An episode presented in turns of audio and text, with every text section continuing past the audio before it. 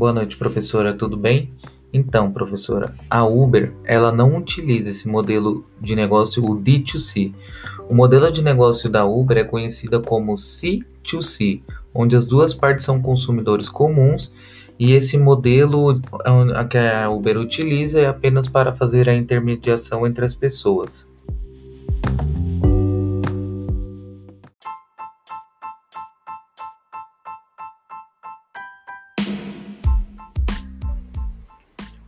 De acordo com o site Folha de São Paulo, a Uber divulgou um grande prejuízo com pouco sinal de recuperação.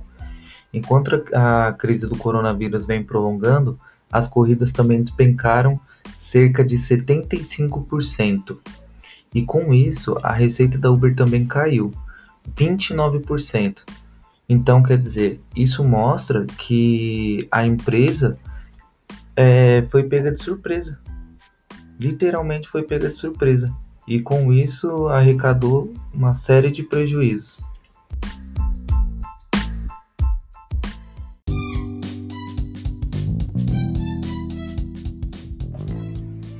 A pandemia afetou a vida de muitos motoristas. Os motoristas eles foram obrigados a devolver os carros alugados, porque eles já vinham enfrentando dificuldades para pagar as contas de suas casas. Nos primeiros meses, a cerca de 200 mil carros estavam alugados para os motoristas de aplicativo e agora foram devolvidos cerca de 160 mil.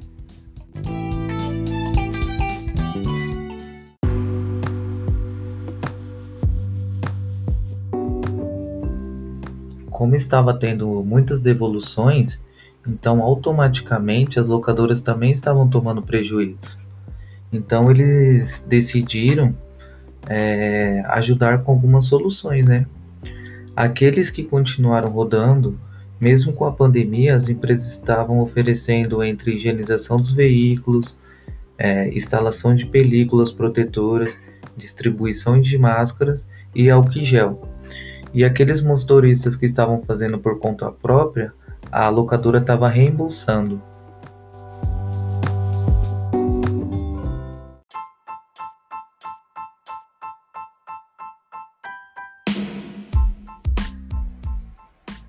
Considerando o cenário atual, e para tornar ainda mais competitivo em 2021, eu usaria algumas estratégias de marketing. Uma delas seria a estratégia de marketing de conteúdo, que seria uma estratégia para atrair o tráfego orgânico. E a outra, eu trabalharia com os envios de new, newsletter, mostrando as notícias, o conteúdo e as novidades da empresa.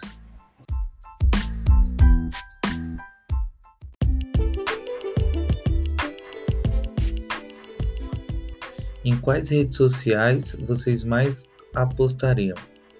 Então, professora, eu atualmente apostaria no Instagram. Depois eu iria investir em uma dessas novas redes sociais. Eu apostaria nas plataformas nas quais existem possibilidade do meu projeto crescer. Se der certo, o meu negócio pode ser reconhecido como inovador. E se estiver presente desde o início nessas plataformas, é, a, a chance de sucesso é maior. E o Google está testando já para liberar uma nova versão de uma nova rede social que chama Chulis. Então, eu pensando já nessa nova rede social, eu pensaria em fazer um investimento nela.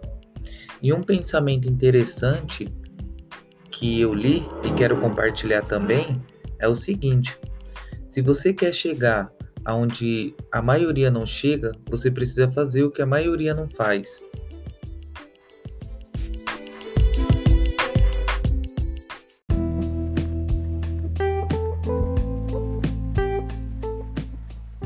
Quais são as outras maneiras de alcançar o consumidor que interessa a marca? é, através de integração entre mídias, que vem ganhando mais força cada dia que passa, e é uma ótima maneira de engajar a audiência em múltiplos canais. Também através de propagandas, é, envio de e-mails, comerciais na TV e a própria rádio.